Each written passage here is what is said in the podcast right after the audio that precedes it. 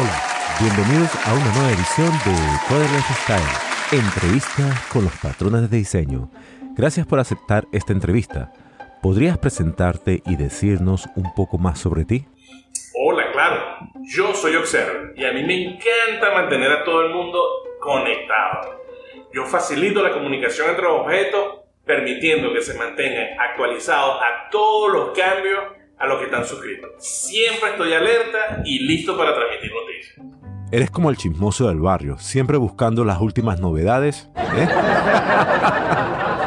Está interesante.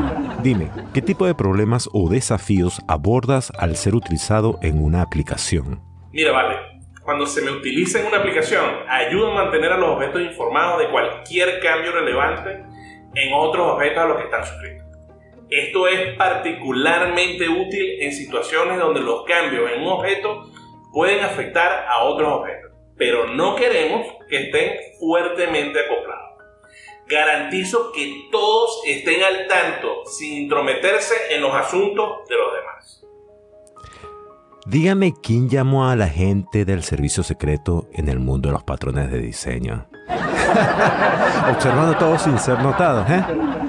Bueno, sigamos con la entrevista. ¿Cuál ha sido tu experiencia más memorable o impactante al ser utilizado en un proyecto o situación real?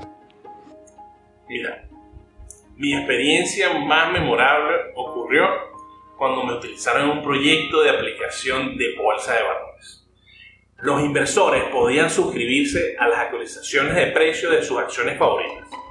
Y cada vez, pero créeme que era cada vez que los precios cambiaban, yo me encargaba de notificar a los inversores suscritos y ayudé a mantener a todos informados y a tomar decisiones rápidas en un entorno de mercado dinámico. Increíble. Cuéntame, ¿hay algún consejo que le gustaría dar a los programadores que estén trabajando contigo en este momento?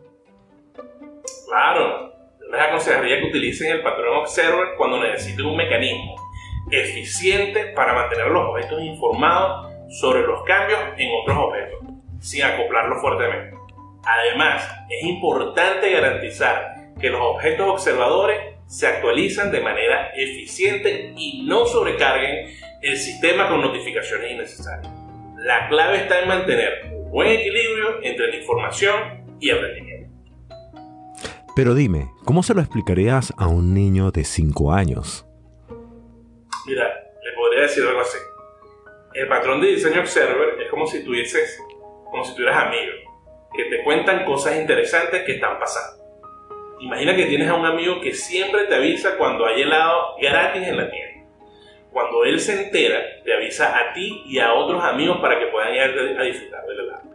Así todos se mantienen informados sin tener que estar yendo todo el tiempo a la tienda a preguntar si hay helado. Ajá, así que te caché.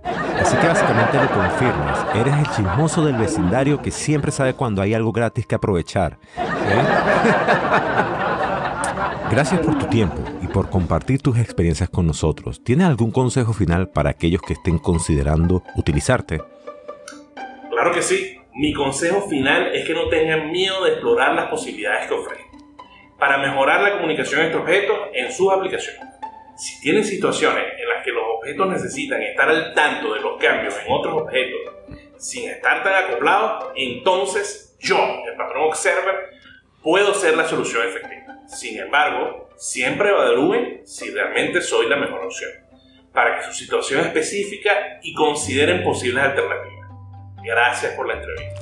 Eres un gran comunicador en el mundo de los patrones de diseño, aunque a veces un poco siniestro. Gracias por compartir tus experiencias y consejos con nosotros.